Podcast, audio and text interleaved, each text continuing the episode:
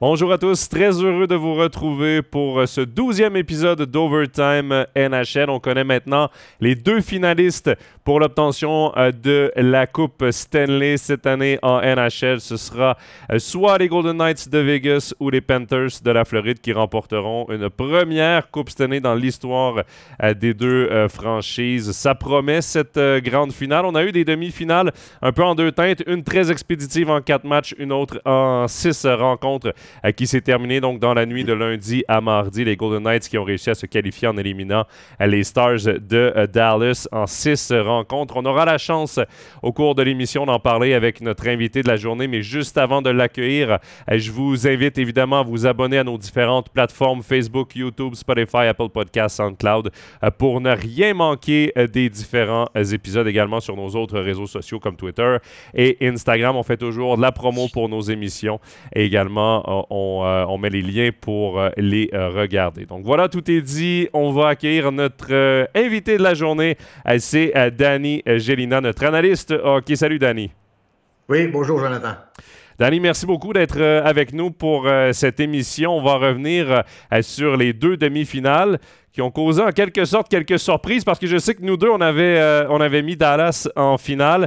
Euh, j'avais préféré les Panthers, tu avais mis les Hurricanes. Donc, euh, quand même, ça a été un peu à pile ou face. On va en revenir et on va commencer, Danny, avec toi, avec la finale de l'Est. Danny, ça a été la finale la plus expéditive. En quatre petites rencontres, les Panthers de la Floride qui se sont qualifiés à la grande finale.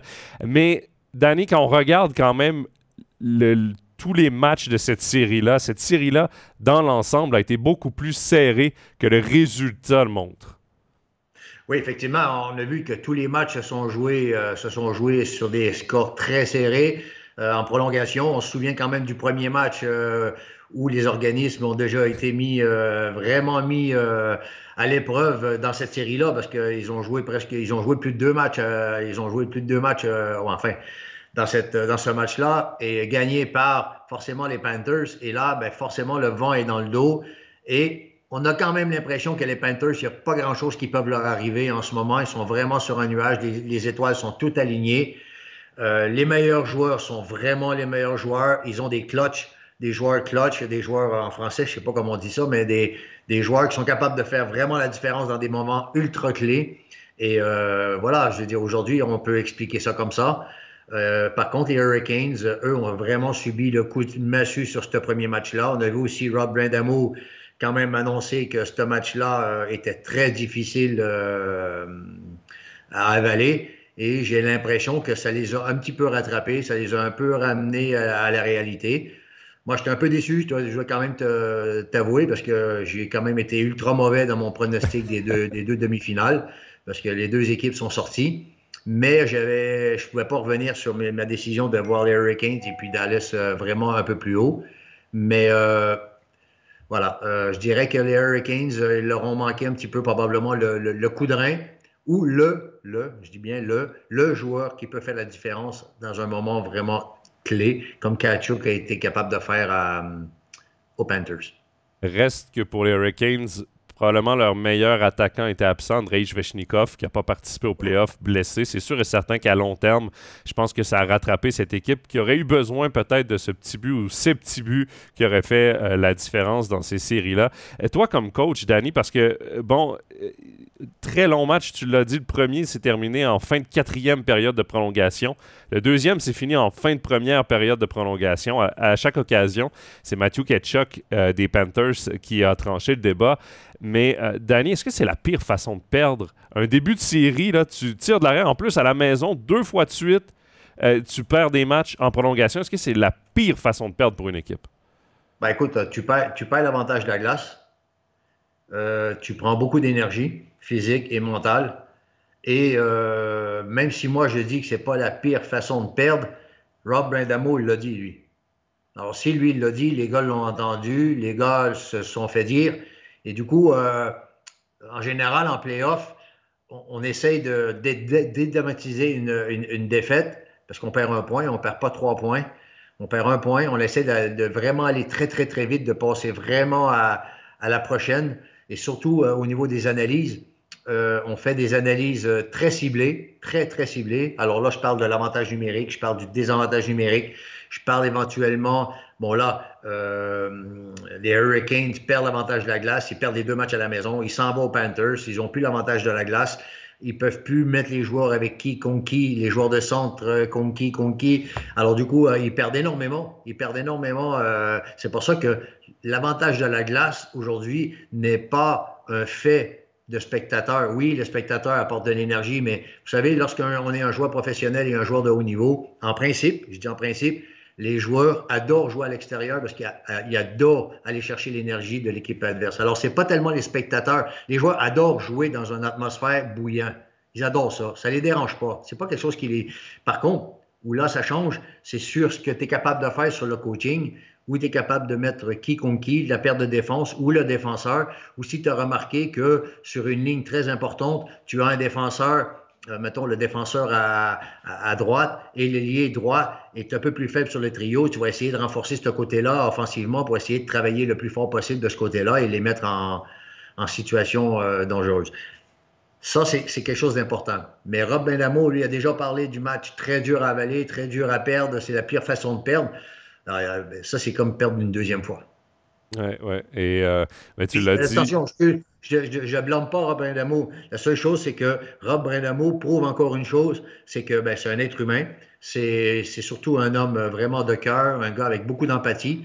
Et euh, ben, je pense qu'il est encore un peu joueur. Puis il a parlé comme un joueur, il n'a pas parlé comme un coach.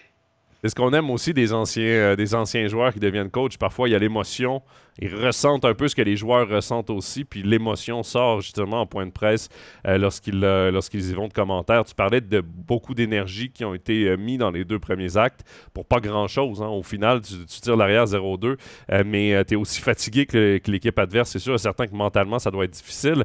Et, Danny, justement, en parlant de mental, moi, il y a une statistique qui m'a frappé après cette, même avant le, le, quatrième match de la série, mais surtout après le quatrième match de la série.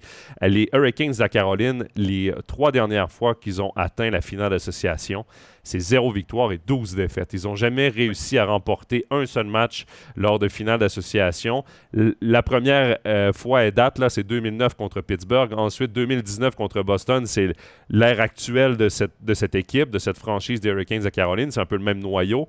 Et évidemment, cette année, face aux euh, Panthers de la Floride. Euh, bon, évidemment, on va, on va mettre de côté 2009 parce que c'était pas le même groupe d'entraîneurs, c'était pas le même groupe de joueurs. Mais est-ce que tu penses que euh, pour l'avenir, pour les prochaines saisons, si on se retrouve dans la même euh, situation en finale d'association, est-ce que tu penses qu'à la longue, ça peut jouer mentalement d'être 0-8 pour ce groupe en finale d'association? Oui, ça, ça, peut peser parce que pas forcément dans le vestiaire, parce que les gars, c'est pas quelque chose sur lequel ils parlent tous les jours, mais il y a toujours euh, des bons copains euh, journalistes, euh, spécialistes des statistiques qui vont toujours te ressortir ça dans les journaux et tu vas le voir un peu partout. Et du coup, ben, forcément, à un moment donné, tu as les journalistes de l'équipe adverse qui vont essayer de te le mettre dans le cerveau, qui vont essayer de rentrer dans ta tête. ça, c'est le. C'est pour ça qu'on dit souvent aux joueurs, mais là, je ne sais pas si c'est possible, mais il y en a beaucoup qui le font. C'est qu'à partir du moment que les playoffs commencent, euh, ils sortent des réseaux, ils sortent de, tout ce qui est média, à part bien sûr le, point presse. le point presse. Euh, euh, mais en principe, quand tu vas jouer chez l'adversaire, la première question que le, média adverse qui va te poser, est-ce que ça ne vous dérange pas d'être 0-8 en, finale de conférence? C'est même pas comment tu vas, comment l'équipe va, c'est tout de suite, on, essaie de rentrer dans la tête. Tout de suite, tout de suite, tout de suite. Tu vois? Ça, ça fait partie du jeu. Ouais, euh, et tu parlais des, euh, des pronostics. Cette année, euh, je peux, je peux pas faire le malin non plus. Il n'y a pas beaucoup de gens qui peuvent faire les malins parce que les pronostics ont été ratés par plusieurs experts. Il y a eu beaucoup de surprises quand même dans ces playoffs-là. Et d'ailleurs, on va se tourner vers la surprise de ces playoffs 2023, les Panthers de la Floride. Toi, tu avais mis les Hurricanes à Caroline. Je pense que c'est Sergei Bobrovski et Matthew Ketchuk qui ont refusé que tu aies raison dans ton pronostic. Ils ont été exceptionnels. Tu as parlé de clutch player. Là, tu l'as très bien expliqué, des joueurs qui se lèvent à la bonne occasion, à la meilleure occasion, lors des grands moments. Matthew Ketchuk a prouvé qu'il en était un. Il a trois buts gagnants dans cette finale. Il a participé au pointage lors de tous les matchs de cette finale d'association qui a été euh, très serré au niveau des scores. Il n'y a pas eu beaucoup de buts qui se sont marqués et lui a quand même réussi à obtenir des points dans, chacun, euh, dans chacune des quatre rencontres. Et que dire de Sergei Bobrovski, Danny? Euh, Sergei Bobrovski, il joue, il joue avec la pression d'avoir l'un des plus gros contrats pour un gardien de but de la Ligue nationale de hockey. Il a plus de 10 millions de salaire par saison. Et depuis qu'il est avec les Panthers de la Floride, c'est vraiment des, montagnes russes. C'est haut et, bas pour lui parfois, tu as des petites éclaircies où tu revois le gardien qui a gagné deux Vézina à Columbus, mais le plus souvent, le, plus régulièrement, on voit un gardien qu'on ne reconnaît pas nécessairement. Peut-être un gardien qui ressemble plus au, jeune gardien qui est débarqué avec les Flyers de Philadelphie il y a quelques années de cela, lorsqu'il a fait son entrée euh, dans la NHL. Mais là, clairement, c'est le meilleur gardien la Ligue nationale en playoff. Il est exceptionnel depuis euh, qu'il a pris euh, la cage des, Panthers. Est-ce que ça te surprend? Est-ce que tu t'attendais à revoir Sergei Bobrovski à ce niveau de forme? Ben, moi, j'ai l'impression, et c'est pas le seul, OK? On va pas énumérer tout le monde, mais je pense que si on arriverait à faire une petite statistique euh, chez les, joueurs, les, très bons joueurs, hein, OK, gardiens ou joueurs de défense, qui rentrent en, en Ligue nationale de hockey, font un très, très bon début de, carrière. Ça, va assez bien. Euh, ils sont vraiment dans le haut de, leur performance euh, demandée pour un jeune, jeune recrue et tout ça. Tout va bien. Et à un moment donné, lorsqu'ils sortent en général de leur contrat de, de, recrue, qui dure trois ans en principe, quatre s'ils n'ont pas joué la première année, hein, s'ils n'ont pas fait les dix matchs, euh, j'ai l'impression que le contrat qui suit est toujours un peu plus compliqué à négocier. Comme s'il y avait, il y avait une pression où, malheureusement, certains tombent dans, des choses qu'il ne faut pas qu'ils tombent. C'est-à-dire qu'ils ont une très mauvaise gestion de leur carrière. Et à un moment donné, quand ils ont frappé le mur puis qu'ils ont, vraiment été dans le trou, et là, whoop, ils ont comme une deuxième vie euh, parce qu'ils ont été changés, ils ont été secoués, euh, euh, et puis bon, ben, ils ont peut-être été pris en main. Puis là, ils ont une deuxième carrière qui repart. Et c'est vraiment pas le seul, Bobrovski, qui, qui est vraiment comme ça dans, dans la ligne nationale de hockey, d'avoir eu un très, très bon début de carrière un trou noir euh, dans, le, deuxième contrat ou le premier contrat pro en dehors du contrat recru. Puis après ça, ça repart. Et ça, c'est vraiment pas le premier que ça arrive. Et je crois que les joueurs, après les contrats recrues, sont souvent laissés peut-être un peu, délaissés, c'est-à-dire euh, on les laisse vivre tout seuls. Quand tu es recru, tu vis chez un joueur vétéran ou un, joueur, euh, ben d'ailleurs, le père d'Akchuk à, Saint-Louis avait deux joueurs chez lui, hein, d'accord, deux jeunes joueurs chez lui. Euh, tu vois ce que je veux dire? C'est mhm. quand tu es recru, tu es toujours assez bien encadré. Quand tu es plus recru, tu es un peu comme un grand garçon qui peut vivre tout seul, puis là, faut, tu perds tes repères, puis tu fais des choses que tu ne devrais pas faire. Fait que Bob Roski, je suis pas trop surpris parce que c'est vraiment pas le seul qui a une deuxième, euh, un deuxième souffle. Kachuk, j'ai envie de te dire que oui, il marque, il marque dans des moments clés, il est. les gens ne vont pas me comprendre, hein, OK? Mais euh, surtout si les jeunes qui nous écoutent. Mais j'ai l'impression qu'on a retrouvé le cousin de Dell Hunter. j'ai ah, un agitateur des, temps modernes, gros, grand, fort, capable de à peu près tout faire, pas peur de personne, une envie de gagner comme à peu près une équipe. Je pense qu'il y en a assez pour donner à toute l'équipe, euh, pour ceux qui n'en ont pas assez. Euh, OK, des fois, c'est trop, mais il faut quand même pas oublier que si les, euh, les Panthers sont là aujourd'hui, c'est parce que lui, il a sorti, il a, sorti, il a sorti euh, une marque dans les buts à Boston. Hein, souvenez-vous de l'altercation. Ulmark est sorti de sa cage, il est sorti de ses gonds et il a perdu la série. Il a perdu le fil de la série. C'est là que tout s'est joué pour les Panthers. C'est là qu'il s'est passé quelque chose. C'est là qu'il y a eu le feu sacré. C'est là que c'est parti. Alors, Kachuk, aujourd'hui, il n'y a pas juste un impact au niveau de la feuille de match, c'est-à-dire un but, une passe, euh, des buts très importants, mais il y a un impact très important sur son collectif. Oui, très important. C'est vrai, que, et parfois en playoff, tu as juste besoin d'une petite étincelle hein, pour que le feu prenne. Et, et, moi, j'aime bien ton exemple justement de, de Ketchuk lorsque Ulmark veut aller se battre avec lui. Il, perd sa concentration à ce moment-là. Et c'est vrai que c'est un tournant dans la série. Et d'ailleurs, à partir de ce moment-là, les Panthers de la Floride, depuis cette première, euh, cette altercation et cette deuxième victoire pour les Panthers dans cette série-là, c'est 11 victoires et une défaite pour les Panthers à leurs 12 derniers matchs. Danny, est-ce que tu crois, parce que je lis beaucoup de choses, j'écoute beaucoup de choses aussi, euh, il y a beaucoup de gens qui disent les Panthers de la Floride ont l'aura d'une équipe championne. Est-ce que tu crois à ça? Est-ce que tu penses que en ce moment, euh, les, Panthers sont inarrêtables? Ben, euh, écoute, euh, les chiffres parlent pour eux-mêmes. Maintenant, là, je ne voudrais pas aller trop vite parce qu'on n'a pas parlé de, l'autre côté. Alors, du coup, on n'est pas encore rendu en haut de la pyramide. Alors, du coup, parler tout de suite de la famille, de, la finale, ça voudrait dire qu'on oublie ce qui se, ce qui se passe de l'autre côté.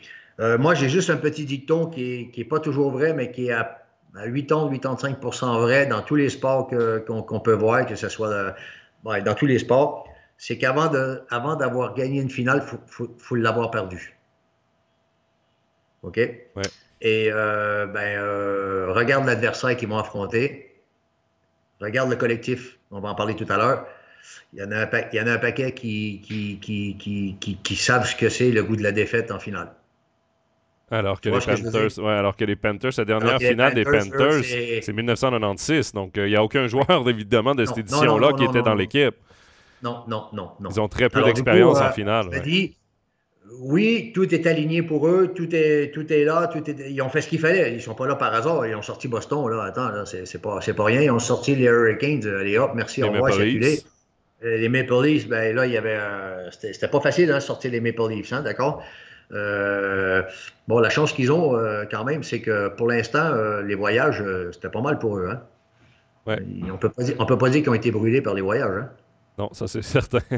Et là, en plus, ils vont avoir une longue pause. Ça, je me pose la question si ça va jouer contre ou pour eux. Parce que quand tu as le momentum comme ça, que tout roule, d'avoir une très très longue pause comme les Panthers vont avoir parce que la finale ne va commencer que dans la nuit du 3 au 4 juin. Mm-hmm. Donc, euh, ça va être ce week-end, alors qu'eux sont en congé, on va le dire comme ça, depuis la fin de la, le milieu de la semaine dernière. Mhm. Donc, c'est plus d'une semaine et demie sans jouer. Ça commence à être long pour les Panthers. C'est le rythme des matchs. Regardez le, calendrier euh, de cette finale. Euh, ça va du 3 juin, évidemment en Amérique du Nord, jusqu'au. Ça peut aller jusqu'au 19 juin. Donc, c'est des matchs qui sont très distancés, il y aura peu de rythme de match. Ça, ça peut peut-être casser un peu leur momentum. Je ne sais pas si tu as un peu le même avis, mais moi, c'est ce qui me fait craindre. tout à l'heure, qu'on soit rendu, euh, soit rendu euh, avec les deux équipes en finale, parce que ça, c'est un élément clé, euh, c'est un élément clé d'un côté comme de l'autre. Ça va être qui va utiliser ce, moment-là, c'est-à-dire celui qui est, qui, est dans, qui est dans le rythme et celui qui va chercher son rythme et qui va, qui va, qui va répondre à ça? Qui va répondre à ça? Ben justement. ouais. les dix premières minutes de la première période, ils vont être. Euh, et c'est là, et c'est là que Matthew Ketchuk prend tout son sens. C'est là qu'il doit aller faire la grosse mise en échec, le gros jeu, peut-être marquer le premier but, des trucs comme ça. C'est là où on, veut voir ce genre de joueurs qui peuvent se lever. Et, pour terminer sur les Panthers, on va aller justement du côté de la finale de l'Ouest ensemble, Danny. Euh, pour terminer sur les Panthers de la Floride, c'est l'équipe qui, pendant la saison régulière, a terminé avec le moins de points pour se qualifier en playoff. Pour les Panthers de la Floride, là, c'était 92 points, 42 victoires en 82 matchs. Ils ont terminé au classement général de la Ligue nationale au 17e rang. Et ils ont sorti coup sur coup la meilleure équipe de la Ligue, 135 points, Boston, premier euh, de la Ligue. Ils ont sorti la quatrième meilleure équipe de la Ligue, avec 111 points Toronto. Ils ont sorti la deuxième meilleure équipe de la Ligue avec 113 points la Caroline. Et là, ils vont affronter la cinquième meilleure équipe de la Ligue, Vegas, qui a terminé avec 111 points, qui était la meilleure équipe de l'association de l'Ouest. C'est dire à quel point ils ont le parcours le plus compliqué qui existe, les Panthers de la Floride. Mais euh, c'est tout à leur honneur de se rendre dans cette finale de la Coupe Stanley. Ils ne l'ont pas volé. Non, effectivement, mais c'est là qu'on dit que, après, c'est vrai que les gens disent souvent qu'on dit des phrases bateau et puis euh, c'est un peu cliché ce qu'on dit, mais les séries éliminatoires, c'est une, autre histoire. Et puis pour gagner, pour gagner la Coupe Stanley ou pour gagner un titre, un peu importe, ça peut être en National League, en Swiss League, euh, en, ce que tu veux, la première chose que tu dois réussir, c'est de, faire les, séries éliminatoires. C'est la seule et unique chose. Dans une saison, il peut se passer tellement de choses, euh, joueurs blessés, des joueurs qui sont en méforme, et puis et, tout le mérite d'un groupe, c'est comment on prépare justement ce groupe-là au minimum, c'est-à-dire, ben, écoute, on va pas user tout le monde. Euh, pour, euh, on va travailler pour faire les playoffs et puis arriver en playoffs, on sait qu'on va avoir à peu près tout notre collectif ou on va avoir notre collectif. Il faut que tout le monde soit prêt dans notre collectif pour faire les playoffs parce qu'on sait que c'est une nouvelle saison, une nouvelle dynamique et puis peut-être que ça va marcher. Puis c'est un peu ce que les Panthers ont fait, quoi, parce que c'est vrai, c'est une équipe qui n'avait pas beaucoup de points, mais quand tu les regardes jouer aujourd'hui, ben, tout leur réussit. C'est assez incroyable. Oui, c'est vrai qu'en ce moment, ils sont vraiment sur, euh, sur leur ben, nuage. Coaching staff, euh, coaching staff c'est pas même pas un coaching staff euh, inexpérimenté. Paul Morris, il, sait, il, sait, ce qu'il fait, comment il fait. Je pense qu'à Winnipeg, il y en a qui, qui, doivent se poser des grosses questions parce que je ne sais pas s'il y a des gens qui se souviennent, mais quand il a été congédié de Winnipeg, les joueurs n'étaient pas tous très, très contents. Hein. Je ne sais pas si on se souvient, là, mais alors, euh, si, je me trompe pas, c'est pas lui qui est parti en disant moi j'ai plus rien à faire avec cette équipe. c'est un peu une décision commune là de politiquement correct euh, parce que ben voilà, euh, on veut pas se brûler les ailes et puis on, on dit ok ben écoute je te dis que c'est moi qui s'en va et puis tu n'oublies pas ma prime hein, puis voilà, mais les joueurs n'étaient pas contents. Non, non, c'est un, entraîneur tellement respecté, Paul Morris. Et on voit aussi euh, pourquoi, avec les résultats qu'il obtient avec cette équipe des Panthers de euh, la Floride. Danny, on va mettre l'Est de côté, on va s'en aller plus vers l'Ouest avec la finale qui opposait les Golden Knights de Vegas aux Stars de Dallas. Les Stars de Dallas, que plusieurs voyaient, dont nous deux voyaient en finale de la Coupe Stanley, ont été éliminés par euh, les Golden Knights de Vegas. Euh, Danny, on va tout d'abord parler des Stars, euh, défaites en six rencontres. J'ai été honnêtement un peu déçu de la performance des Stars. OK, les deux premiers matchs se terminent en prolongation. Ça revient un peu, un peu à ce qu'on disait, ça joue à des détails lors des deux premiers matchs, mais j'ai pas aimé la réaction lors du troisième match oui, on a montré signe de vie lors des actes 4 euh, et 5 du côté de Dallas, mais tout s'est complètement effondré lors de l'acte 6. J'ai pas aimé, j'ai pas été convaincu par cette équipe. Je sais pas ton sentiment par rapport à cette finale de l'Ouest. Non, pas, ils n'ont pas sorti leur meilleur hockey. J'ai senti une équipe frustrée. J'ai senti une équipe frustrée et euh, euh, lors du troisième match, ben, il faut pas. on a vu ce qui s'est passé. On a vu beaucoup de frustration. Euh, les gros joueurs n'étaient pas les meilleurs joueurs. Euh, il, a fallu, une réaction des, seconds couteaux, soi-disant, euh, pour essayer de montrer qu'on a existé dans la série. C'est vrai qu'ils n'étaient pas loin. Ils n'étaient pas loin du, comeback. Mais lorsqu'on voit le match numéro 6, on voit quand même que c'est une équipe qui était finalement. est-ce que personnellement, je parle, est-ce que je les avais surestimés? Peut-être.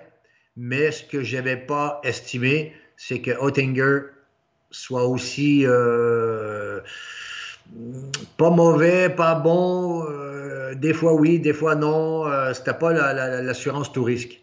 Je n'ai pas trouvé à la hauteur de son talent. Non. Alors du coup, quand tu n'as pas ton gardien, parce que c'est l'élément central, hein, tu peux faire ce que tu veux. Si tu n'as pas ton gardien qui est au top de son jeu et puis au top de sa forme, euh, c'est pas compliqué. Quand tu regardes l'autre côté, euh, le gars, je pense qu'il marche sur un nuage, Haddon Hill. Euh, personnellement, j'ai pas une grande référence sur lui. Alors du coup, le garçon, il sort, il sort vraiment, il sort vraiment de, son chapeau quelque chose de beau. Il a, pris la place de, de. Et puis voilà, c'est. Alors, déception, oui. Surestimé, peut-être mais je n'avais pas estimé le fait qu'Ottinger ne réagisse pas, euh, qu'il fasse une première série euh, moyenne, bon, le temps de, de, chauffer et puis de dire OK, les gars. Mais finalement, il n'a jamais récupéré. Il a été à peu près, il a été régulier, moyen toute, euh, toute, la, toute la série. Toutes les séries, pardon.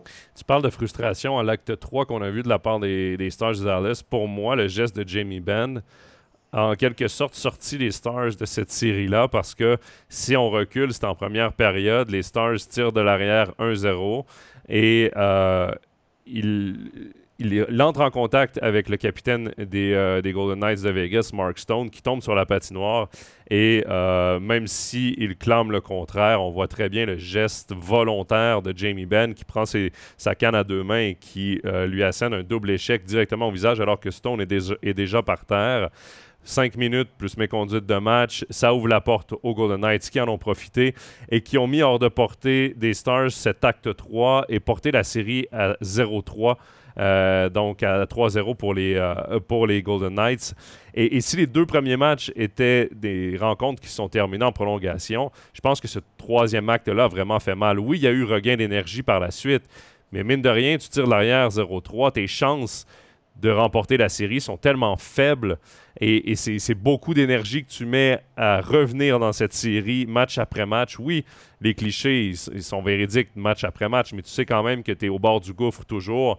Tu as un stress, euh, tu as une pression sur les épaules que moi, pour moi, les Stars se sont mis cette pression avec ce troisième match complètement raté.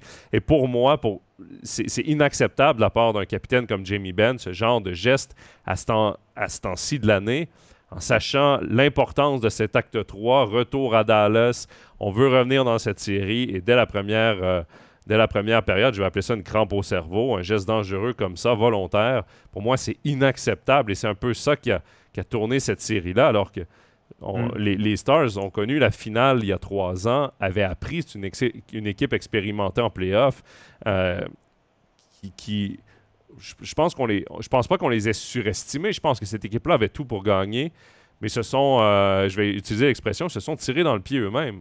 J'ai un peu ce sentiment-là, même si je veux rien enlever aux Golden Knights, je trouve quand même que les Stars avaient tout à jouer lors de l'acte 3 et se sont battus eux-mêmes. Oui, ben écoute, euh, je pense que la pire chose pour les Stars, c'est que Jamie Benn n'a pas été suspendu cinq ou six matchs. Parce que finalement, euh, il a libéré son équipe. Et finalement, euh, ben, c'est là que les Stars euh, se sont réveillés, même si ça demande beaucoup d'énergie, il faut quand même beaucoup de mérite pour, mhm. pour y croire et puis dire, moi j'appelle ça jouer dans l'adversité, puis là c'est là que tu vois les hommes, c'est là que tu vois les, les, gars. quand tu veux construire quelque chose, c'est là que faut que tu vois les joueurs et c'est là que tu évalues les joueurs. C'est pas quand tout va bien, mais c'est quand tu es dans quand tu as les deux pieds dedans, c'est là que tu vois vraiment. Il revient au match 6, ils prennent 6-0. Motivation des Golden Knights avec le retour de Ben, on voulait un peu le faire payer peut-être, je ne sais pas. Je, ne sais, je le sais pas, je le sais pas, mais en tout cas, une chose est sûre, où tu as raison, c'est que Jamie Benn a vraiment fait son équipe, mais sur le match 3 et avec son retour au match 6. Mhm. Et moi, je me suis, me suis amusé à, à, réfléchir, à dire, allez, qu'est-ce que je ferais? Tu as Jamie Benn qui revient, tu as gagné deux matchs avec un groupe, qu'est-ce que tu fais? On ne change pas une équipe qui gagne, qu'est-ce qu'on fait? Parce que c'est Jamie Benn, on n'applique pas la règle. Ça, je me, suis amusé. Ce n'est pas, une, pas une décision facile. Est-ce que c'est le C sur le maillot qui a peut-être changé la décision? Je pense que de toute façon, c'était juste le, le, nom de Jamie Benn qui fait prendre la décision. Euh, si tu ne le fais pas jouer et tu ne gagnes pas, le coach perd sa job. Ouais. Sûr et certain. Là, il a mis la meilleure équipe sur la glace, comme il pouvait. Il s'est un peu abrié en disant Bon, ben moi, je ne peux pas faire mieux. J'ai mis la meilleure équipe sur la glace. Euh, voilà. Tu vois ce que je veux dire? Mais il y a peut-être d'autres joueurs qui ont dit Non, putain, c'est quoi, c'est quoi ça? C'est pas ça qu'on veut. C'est pas ça qu'on veut.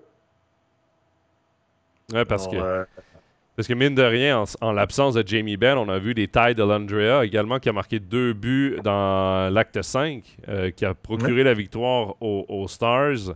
Euh, ça, c'est un joueur, un jeune joueur qui est en développement dans cette équipe. Ça tarde un petit peu parce qu'on le voyait peut-être euh, arriver au niveau de la Ligue nationale et des premiers trios plus rapidement, mais quand même marque deux gros buts dans un acte important. Et là, ben, le retour de Jamie Benn décale un peu tout le monde. et... Oui, puis le retour de Jimmy Benn, c'était pas juste un retour, c'est tout un remaniement de, trio. Et là, pendant deux matchs, tu des gars qui, ont travaillé fort pour essayer de créer le plus vite possible une cohésion. Puis par le Saint-Esprit, euh, finalement, ça fonctionne pas trop mal. Il y a des joueurs qui retrouvent le chemin du filet, des, joueurs de deuxième, euh, troisième trio euh, qui, trouvent le chemin du filet, Oettinger qui, qui, joue un peu mieux. puis là, whoop, le château de cartes s'écroule. Mais à la décharge de tout le monde, tu l'as dit tout à l'heure, ça demande énormément d'énergie de jouer dans l'adversité comme ils ont fait là, c'est-à-dire de 3-0, 3-1, 3-2. tu joues sur la ligne. Tu joues sur la ligne. Si tout va bien, là, ce que, les, ce que Vegas a bien fait, s'ils ont asphyxié d'entrée Dallas, OK, 1-0, 2-0, et là, euh, ben, comme tu joues sur la ligne, ben, tu bascules d'un bord puis de l'autre. Si tu bascules physiquement, puis mentalement tu tiens, peut-être une chance sur deux de revenir dans ton match. Mais si tu bascules plutôt du côté mental, c'est-à-dire ton mental te lâche, parce que physiquement, les, organismes, les gars sont fatigués, OK? Fait que du coup, c'est pas compliqué de, manquer un peu de jus à un certain moment donné. Alors du coup, quand tu plus beaucoup de jus, puis tu donnes, tu donnes, mais ton mental te tient, tu restes debout. Tu gardes un certain équilibre. Mais alors là, quand tu perds ton mental, quand le mental commence à te lâcher, ton équilibre émotionnel et physique te lâche complet. Mais alors, euh, tu plus. Et c'est ce qui est arrivé hier. Hein. Euh, les Stars euh, n'avaient plus de répondants, ne pouvaient plus trouver la réponse. Puis l'autre côté, alors, ils, sont, ils étaient sur le fly, ils étaient, ils étaient vraiment. ils, avaient, ils avaient leur os et puis ils l'ont jamais laissé. ils l'ont jamais laissé. Quoi. Les trois buts en première période ont certainement fait très très mal euh, aux Stars, assurément même. Euh, justement, on va parler, on va aller du côté positif, on va aller du côté des vainqueurs, les Golden Knights de Vegas, qui vont participer à une deuxième finale de la Coupe Stanley de leur histoire. La première étant lors de leur saison euh, d'inauguration 2017-2018. Ils avaient perdu en cinq rencontres contre les Capitals de Washington. Mais là, il reste encore quoi six joueurs de cette édition qui sont dans l'équipe, dont un qui honnêtement, Danny, est peut-être mon MVP des, de cette série, de cette finale d'association. C'est Jonathan Marcheseau. J'ai vraiment l'impression que son, tour du chapeau euh, lors de, du dernier match de la, demi-finale contre euh, Edmonton a vraiment lancé Jonathan Marcheseau pour cette finale d'association. Pour moi, il a été exceptionnel. Ça a été le meilleur joueur de cette équipe. Je ne sais pas si tu partages un peu le même avis. C'est vrai, c'est vrai. Il, joue, il, joue, euh, il joue vraiment son meilleur niveau il, travaille fort dans les deux sens de la patinoire. Euh, il me fait penser à un gars. Il me fait penser. Ben, écoute, je l'ai dit tout à l'heure, fait que je vais me répéter. Il me fait penser à un gars qui a payé le prix il y a quelques années en finale, qui a fallu qu'il paye le prix pour comprendre comment se gagne une finale, quel type de jeu qu'il faut faire, quel type de sacrifice qu'il faut faire.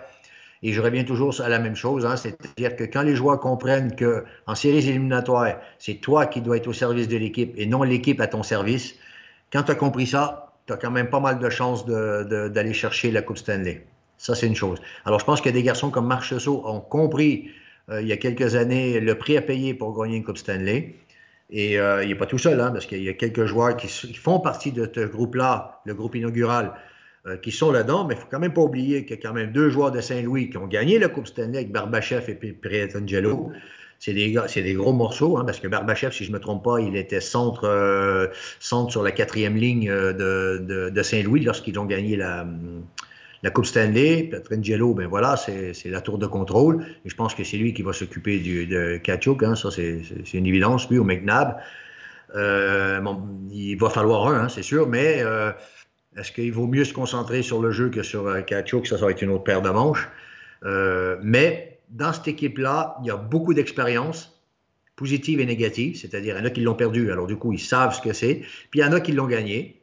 Euh, euh, du coup, euh, je pense qu'aujourd'hui, si on parle au niveau armes, je pense que Vegas a quelques, quelques armes supplémentaires que les Panthers n'ont pas. Ceci dit, est-ce que ça va suffire? Bien, forcément, on va, on va voir. Euh, je me suis brûlé les doigts avec les Hurricanes, alors du coup, euh, je vais. Je vais de toute façon, je peux choisir qui je veux maintenant. Il n'y a plus aucune de mes équipes euh, qui, était censée être dans mes pronostics du début qui est à la fin. Alors du coup, bonne, une bonne référence pour ne pas jouer à l'euro million. même, même, chose pour moi. tu parlais des joueurs, les, les Original Six on va dire ça comme ça, les six joueurs qui étaient de cette édition-là. Euh, tu parlais de Marchesso qui sait ce que c'est de perdre en playoff, en demi-finale. C'est arrivé deux fois pour les Golden Knights, parce que c'était quand même la troisième fois qu'ils se rendaient en demi-finale, euh, euh, ou qui, se rendaient, bon, que la saison se terminait en demi-finale. Ils se sont rendus une fois en, finale de, de, la Coupe Stanley. Donc, il sait ce que c'est de perdre en playoff. Il a élevé son jeu d'un cran. Même chose pour William Carlson également dans le dernier match contre les Stars pour éliminer cette, équipe-là et se rendre en finale euh, de la Coupe Stanley. On a vu également William Carlson en très grande forme. Ça a été le cas tout au long de la série. Moi, j'ai bien aimé son jeu. Je veux quand même qu'on parle parce que tu as parlé de gars qui ont de l'expérience avec Barbachev, avec Pietrangelo qui ont remporté la Coupe Stanley, des gars qui ont l'expérience d'avoir joué longtemps en playoff. Il y en a un autre qui, en contrepartie, avait aucune expérience de playoff avant le début de la série et moi, je le trouve franchement impressionnant. C'est Jack Eichel. Danny, est-ce que Eichel est devenu le joueur mature qui comprend ce que ça prend pour gagner? Parce qu'on le voit performer offensivement, mais aussi il est responsable défensivement. C'est un très bon premier centre pour cette équipe. Je crois que le fait d'avoir changé de vestiaire et d'avoir des nouveaux mentors autour de lui, parce qu'il y en a plusieurs, lui a amené la maturité nécessaire. Quand tu arrives dans ton équipe où tu es drafté euh, premier, euh, première ronde, tu es le grand monsieur, le tapis rouge est déroulé, tu es comme, comme un peu trop à la maison. Tu un peu le king de la place. trop vite. Euh, c'est pas pareil. Là, tu rentres dans un vestiaire où il y a déjà une, un ADN, déjà quelque chose qui est construit depuis le début. Et du coup, il y a des joueurs dans ce vestiaire-là, quand tu rentres, ils disent Attends, gamin, quand tu rentres chez nous, c'est comme ça que ça se passe. C'est comme ça que ça va se passer. Puis là, c'est un peu comme euh, un joueur, euh, ben, mettons un joueur suisse qui irait jouer, un bon joueur suisse qui joue en National League, il fait son truc, mais euh, voilà. Puis il va jouer à l'étranger. C'est plus pareil, hein? Tu n'es plus le joueur suisse de la maison, là. Hein? Là, tu rentres dans un autre club, tu es étranger, là. C'est plus pareil, hein? La pression est plus pareille, et puis tes responsabilités, ton rôle n'est plus le même, hein? Alors, du coup, euh, quand tu changes de club, ben, parfois, ça, t'amène euh, vers une autre dimension. Puis des joueurs autour de lui, euh, ben, ben, on parlait tout à l'heure de, de, de qui. Ben, Marchessault, Stone, même Barbachev, tu vois, je veux dire. puis des joueurs de, de, Stevenson et tout ça, c'est tous des joueurs qui ont, qui ont de l'expérience. Kessler, Kessler, c'est pas rien non plus. Hein, il mange chez Burger, mais le gars, il joue à NHL depuis plusieurs années, puis il n'a pas loupé beaucoup de matchs euh, de hockey. Alors, il doit avoir une sacrée bonne raison. Il doit avoir une raison quand même. Le gars, il ne doit, pas, avoir, boire des canons tous les soirs pour être capable de faire ça. Tu vois ce que je veux dire? Il doit avoir une éthique de travail. Alors, le garçon, je pense qu'en changeant de club, il a, augmenté sa maturité il a compris le rôle et la responsabilité qu'il a dans le monde du hockey à sa valeur, à sa valeur. Puis bon, il y a des joueurs avec qui il joue bien. Alors, euh, il rend les autres meilleurs, puis les autres le rendent, le rendent meilleur. Puis bon, ben, Cassidy, euh, on a beau dire, là, mais euh, Cassidy, c'est pas le plus tendre qui existe non plus. Et puis, à l'entraînement, tu travailles avec Cassidy. Hein? Tu bosses, hein? c'est pas, des, pas que des entraînements light. Hein? C'est d'ailleurs un peu ce qui, ce qui l'avait je dirais pas chassé de Boston parce qu'il avait de bonnes statistiques avec les Bruins comme entraîneur-chef, mais les Bruins voulaient justement, son message ne passait plus, Pasternak n'aimait plus la philosophie de Bruce Cassidy, et c'est un peu ce qui a poussé dehors Bruce Cassidy pour aller chercher un Jim Montgomery du côté de Boston qui est plus un player's coach, donc un joueur plus près de ses joueurs, un peu moins dur, mais la méthode Cassidy a marché longtemps à Boston, et là, pour l'instant, sa première saison marche nickel du côté de Vegas. Et, lorsque on, vient de parler de deux joueurs. On a nommé deux noms importants dans cette, euh, dans cette, dans cette dans ces playoffs et dans cette saison des Golden Knights. On a nommé Alex Pietrangelo, on a nommé Jack Eichel. Euh, je regardais euh, les matchs des, Golden Knights et les gens qui sont affectés à la couverture des Golden Knights disaient qu'après la défaite en demi-finale de 2019-2020, donc pas euh, l'année COVID euh, qu'ils avaient perdu contre les Canadiens de Montréal, mais l'autre avant. Les Golden Knights avaient ciblé deux choses importantes qu'ils devaient absolument ajouter à leur équipe s'ils voulaient remporter la Coupe Stanley. C'était les deux points qu'on avait ciblés, qu'est-ce qui n'avait pas marché pour aller euh, pour retourner en finale, et c'était un premier joueur de centre et un premier défenseur. Et c'est exactement ce qu'on est allé chercher avec Pietrangelo et avec Jack Eichel la signature de Pietrangelo était un peu une surprise à Vegas parce qu'on se disait ils ont déjà une équipe tellement bien remplie, pourquoi être dans le derby Pietrangelo et le remporter? Finalement, on voit que ça paye. Et ça a également surpris parce que on se rappelle qu'ils avaient Max Pacioretty, Mark Stone, les gros attaquants du côté de Vegas, beaucoup de salaire. Et lorsque Jack Eichel est devenu sur le marché, encore une fois, Vegas est dans la course, remporte cette loterie et cette, euh, cette, transaction-là, cette course à, Jack Eichel du côté euh, euh, de, des sabres de Buffalo. Et encore là, ça surprend un peu tout le monde, mais ils donnent raison avec leur mouvement de personnel, les Golden Knights de Vegas, avec deux éléments importants en Jack Eichel et Alex Pietrangelo.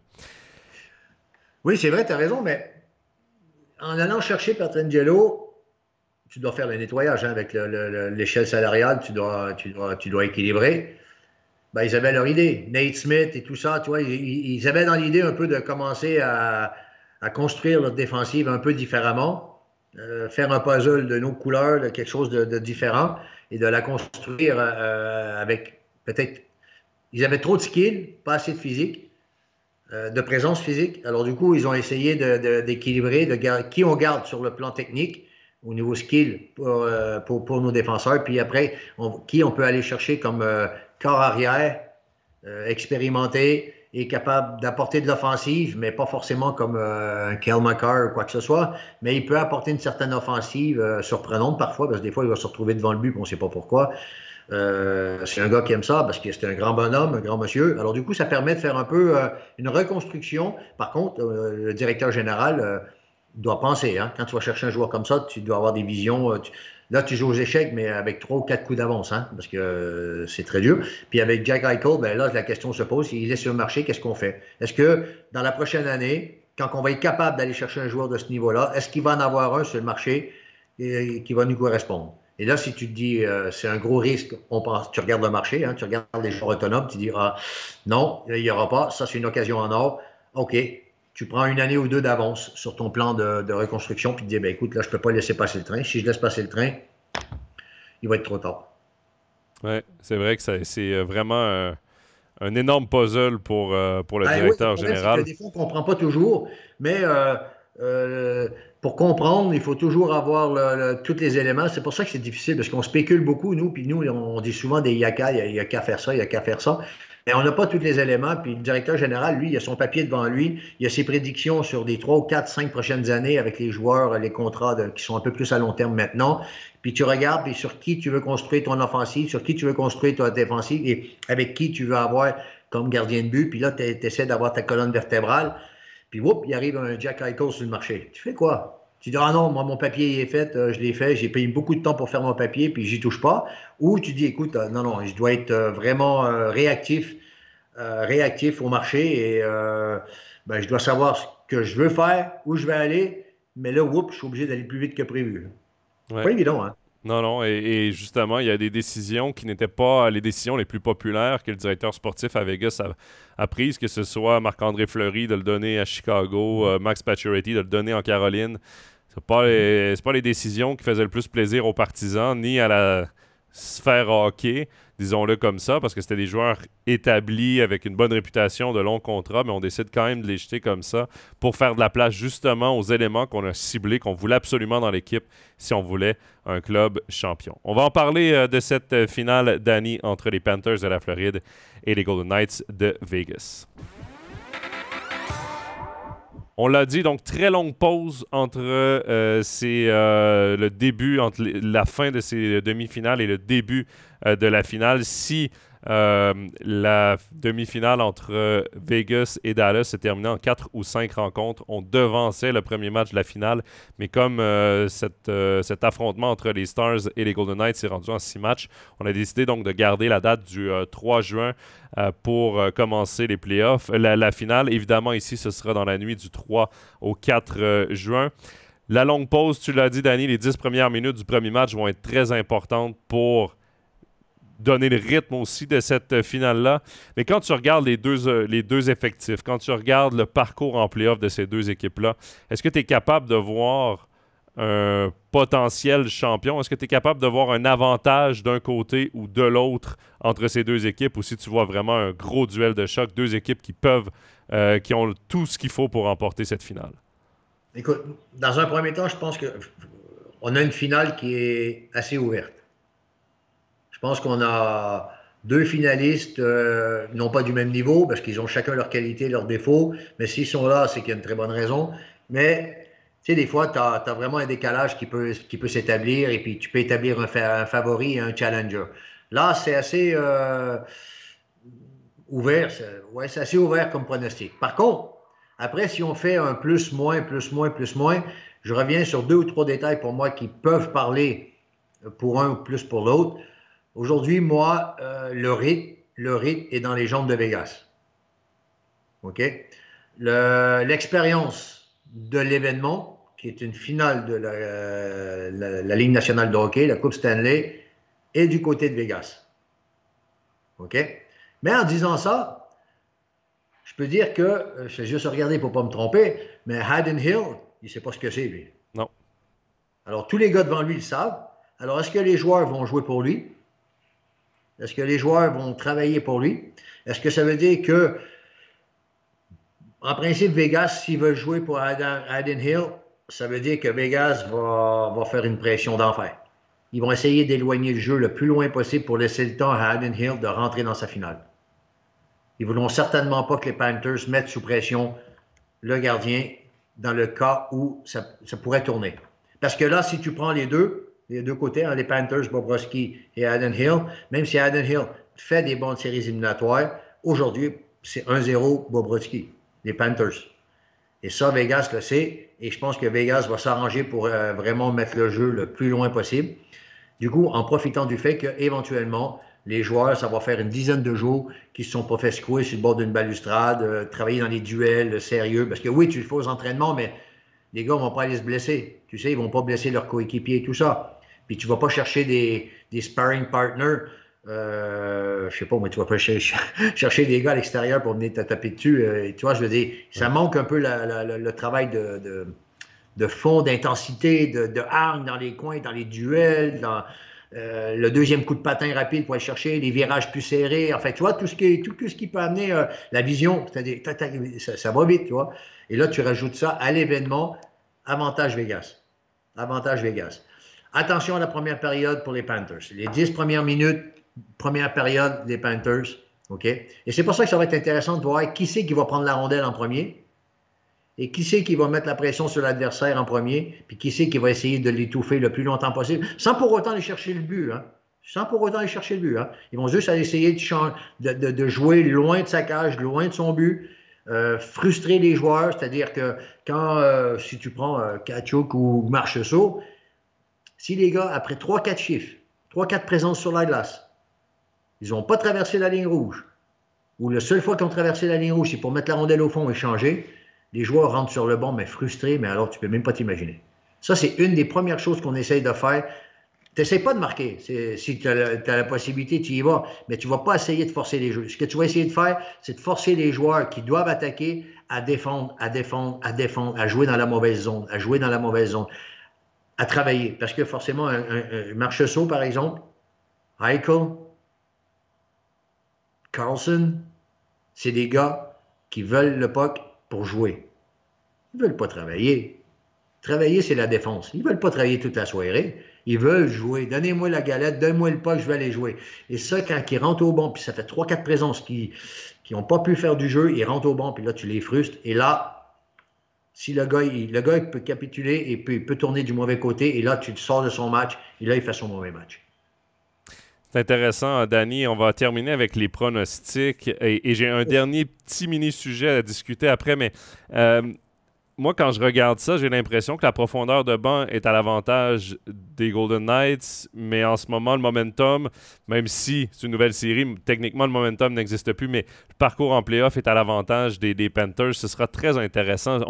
honnêtement, je pense qu'on va avoir une, euh, une finale très mm. spectaculaire et très intéressante parce que oui, le jeu physique des Panthers peut embêter les équipes de l'Est, mais les équipes de l'Ouest sont capables de répondre. Les, les, Golden Knights ont du répondant au niveau physique.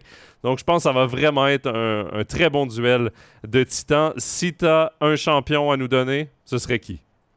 Moi, je suis tellement mauvais, alors les gens, il faut qu'ils m'écoutent. Alors, il faut qu'ils prennent tous à l'envers de moi. Alors, écoute, euh, moi, pour être franc avec toi, euh, Vegas n'a déjà perdu une il n'y a pas très longtemps. Je pense que ce serait beau d'avoir Vegas. Puis je pense que pour la NHL, c'est vrai. Mais pour le hockey sur glace, c'est vrai qu'une victoire en Floride pourrait éventuellement euh, faire du bien à la NHL. Mais je viens avec Vegas.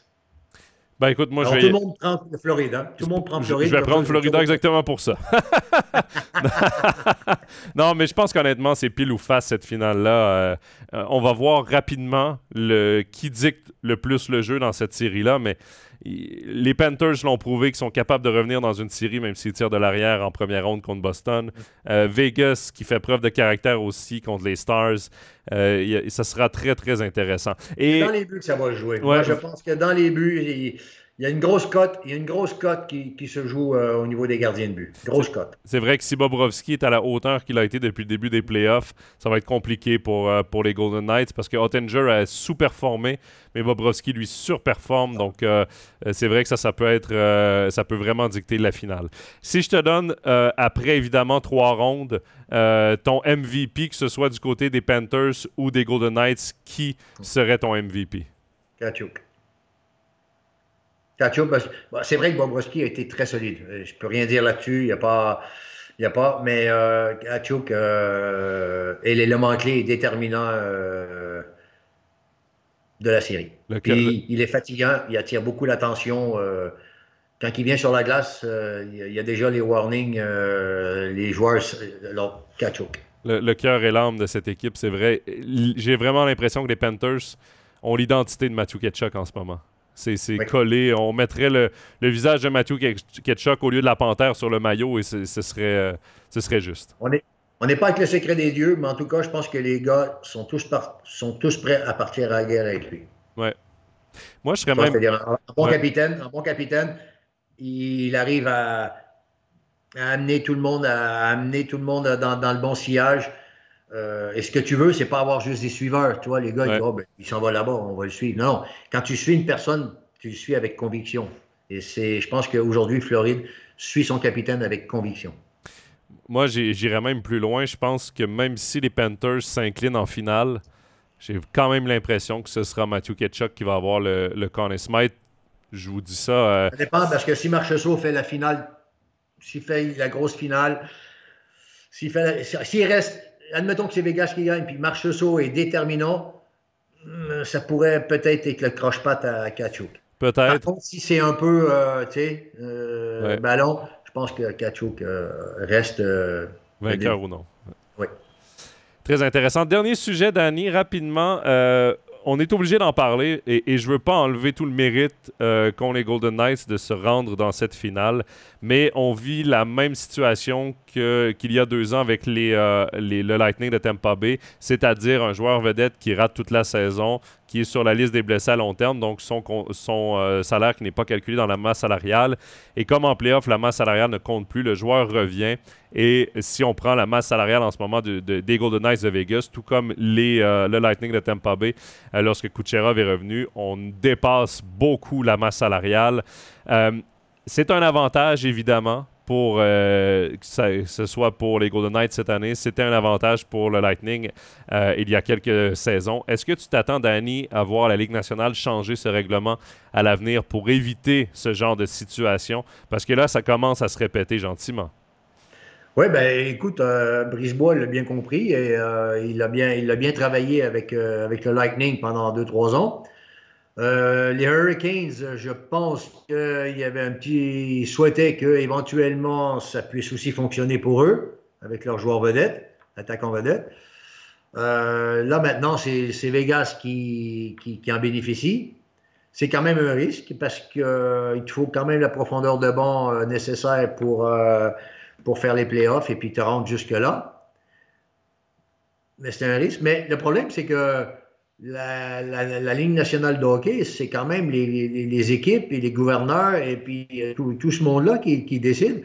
Alors, je ne sais pas s'ils vont se tirer une balle dans le pied en disant bon, on va s'enlever une possibilité d'améliorer notre équipe pour les playoffs. Je ne suis pas sûr que. Tu vois, c'est un peu un couteau à deux tranchants, à double tranchant, là. Est-ce qu'on va se tirer une balle dans le pied en disant, ben écoute, euh, le joueur est blessé, euh, tout joueur blessé qui ne revient pas avant les playoffs ne peut pas jouer? Euh, Ce serait moins vendeur pour la NHL aussi. Ben, si par exemple. Vendeur, et puis moi, je soupçonnerais qu'on euh, forcerait des joueurs à venir blessés.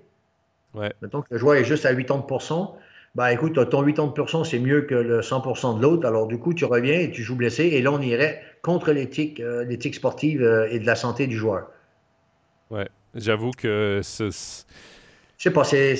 Ouais. Je sais pas, je sais pas trop comment, comment tourner ça parce que la, la, la Ligue nationale de hockey, c'est très particulier hein, comme, euh, comme euh, règlement. Et ce qu'ils font, c'est une entreprise hein, finalement. Puis euh, toutes les équipes font partie de l'entreprise. Alors du coup, non, moi je pense pas qu'ils vont changer. Pas tout de suite en tout cas. Non, c'est intéressant. C'est intéressant ou, parce que. Ou ils vont mettre un pourcentage. Ouais. Ouais. Moi, moi je, je trouve intéressant parce que euh, tu vois, ils ont quand même adapté une partie du règlement. Si à la date limite des transactions, tu fais l'acquisition d'un joueur qui est sur la, la, liste des blessures à long terme et qui veut revenir en playoff, mais qui n'a pas joué avec ton équipe en saison, c'est interdit. Donc, ouais. on a déjà adapté certaines, ouais, euh, certaines règles. Trois joueurs blessés et puis. Euh, en espérant qu'ils reviennent pour les playoffs. Et, mais euh, parce que tu dis, c'est vrai, ce sont les gouverneurs, ce sont les, les, équipes qui vont finir par décider aussi, à moins que Gary Bettman mette son veto. Mais reste que ça avantage, ça a avantagé dans les dernières années deux équipes, mais il y en a 30 autres qui sont un peu pénalisées par ça, surtout celles qui ont affronté ces équipes avantagées. Donc, ce serait intéressant de voir si à la longue, on va décider de, de changer ce règlement et peut-être de garder un certain, euh, un certain euh, plafond salarial. Est-ce qu'on peut adapter le plafond salarial en playoff? Est-ce qu'on peut. Il faudrait arrêter, c'est d'échanger des joueurs qui sont blessés de chez blessés et on sait que de toute façon, ils sont terminés, mais comme il reste trois ans de contrat, on se les échange et on les place sur les, listes de blessés, mais ils ne vont jamais jouer. En Arizona. ça te permet d'augmenter de, ta, ta, masse salariale parce que tu peux aller chercher d'autres joueurs. Ça, je pense que quand un joueur est blessé de ce, de ce type-là, à un moment donné, je pense qu'il faut arrêter. Ouais. Je suis d'accord avec toi. le cimetière à contrat des Coyotes de l'Arizona, c'est vrai que euh, c'est rendu beaucoup trop maintenant. Exact. Mais là, Danny, cimetière là-bas. Danny Gélina, merci beaucoup euh, d'avoir fait cet overtime euh, avec nous. J'ai une mauvaise nouvelle quand même à annoncer à nos auditeurs. Euh, on, a appris il y a quelques jours à peine qu'on ne commenterait pas en français la finale de la Coupe Stanley. Ce sera donc en commentaires originaux anglophones. Par contre, tous les matchs seront diffusés le lendemain soir en version un peu condensée, donc sans les power breaks, sans les pauses entre les périodes. donc, vous ne manquerez rien quand même de cette finale la Coupe Stanley. Donc, à diffuser intégralement sur MySports en commentaire anglophone. Et nous, ben, on va se dire euh, à tout bientôt. On va refaire un Overtime NHL, le 13e de la saison, un bilan de ces playoffs et de cette finale. Euh, Danny, euh, Gélina, merci encore et à très bientôt sur MySports. Bonne finale. Bonne finale. Bye bye.